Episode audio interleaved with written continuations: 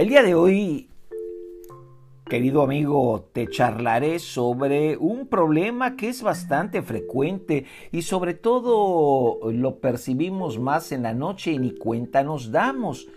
Me refiero al bruxismo. Exactamente, el rechinar de los dientes. Pues el bruxismo es eso, un trastorno en el que rechinas, crujes o aprietas los dientes. Es posible que de manera inconsciente aprietes los dientes cuando estás despierto o los aprietes o rechines mientras duermes. El bruxismo nocturno se considera un trastorno de movimiento relacionado con el sueño. Las personas que aprietan o rechinan los dientes mientras duermen tienen más probabilidades de padecer otros trastornos del sueño, como roncar o realizar pausas en la respiración, lo que conocemos como apnea del sueño. En algunas personas, el bruxismo puede ser frecuente y lo suficientemente intenso como para producir daños de la mandíbula, dolores de cabeza, lesión en los dientes y otros problemas.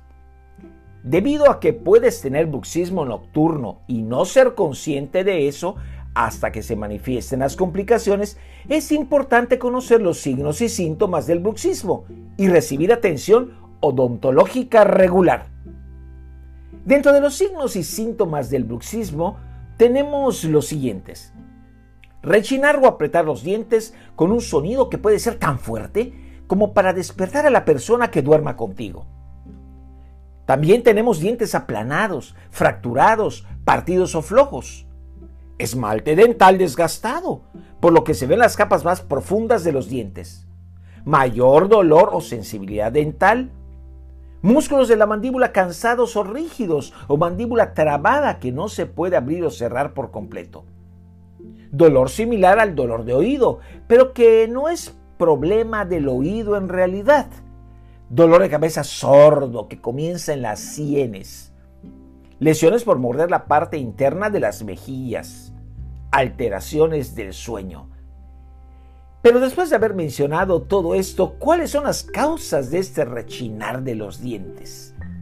Los médicos no comprenden del todo qué es lo que causa el bruxismo, pero puede deberse a una combinación de factores físicos, psicológicos y genéticos.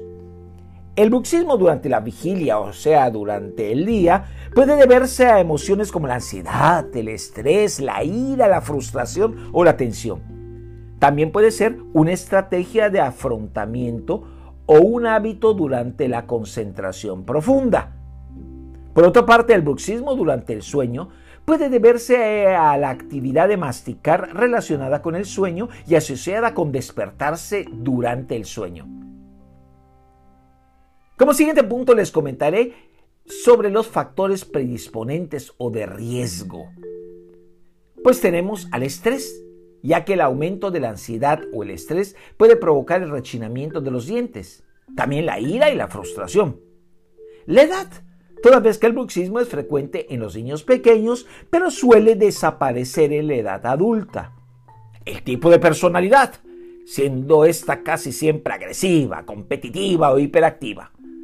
El consumo de medicamentos usados en psiquiatría o ingesta de otras sustancias, como algunos medicamentos antidepresivos fumar tabaco, beber bebidas con cafeína o alcohol o consumir drogas recreativas.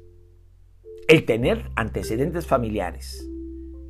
Y finalmente otros trastornos, como la enfermedad de Parkinson, la demencia, trastorno de reflujo gastroesofágico, enfermedad por reflujo gastroesofágico, epilepsia, terrores nocturnos, trastornos relacionados con el sueño, como la apnea, y trastornos del déficit de atención con hiperactividad.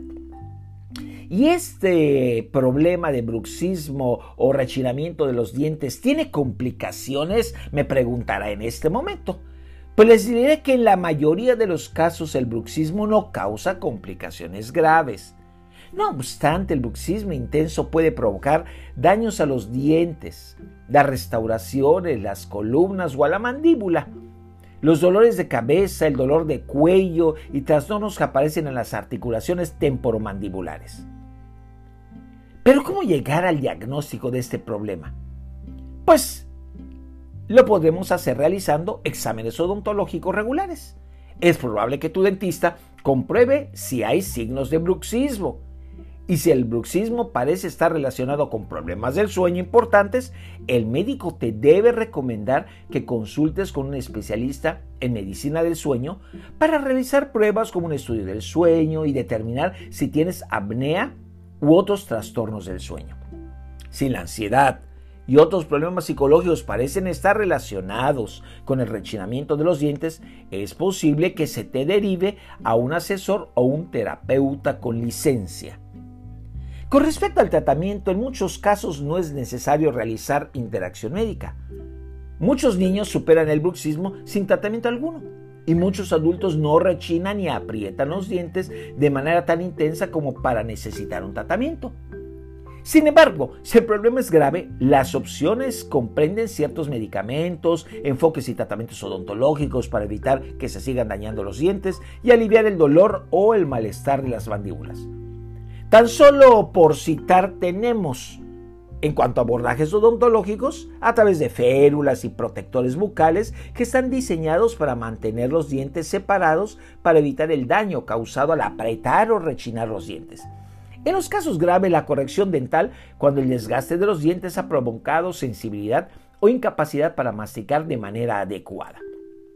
El, manejo desde otros enfoques también deberán atenderse, como el control del estrés o la ansiedad. Si rechinas estos dientes por causa del estrés, pues aprendamos estrategias que promuevan la relajación, como la meditación. Si el bruxismo está relacionado con ansiedad, puede ser útil también conseguir el asesoramiento de un terapeuta o un asesor con licencia.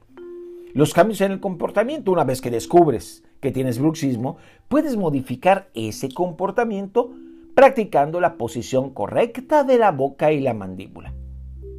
En cuanto al uso de medicamentos que queda pues ya en manos de los médicos calificados, podemos en general eh, decirles que no suelen dar resultados para el tratamiento del bruxismo y se necesita un poco más de investigación para determinar su eficacia.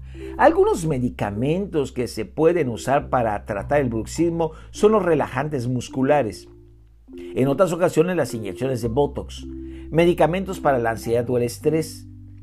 Y finalmente los tratamientos que se vinculan con problemas relacionados al bruxismo. Me refiero al reflujo y a la apnea, por ejemplo, Así que, finalmente te digo, el tratamiento del bruxismo debe ser un tratamiento multidisciplinario.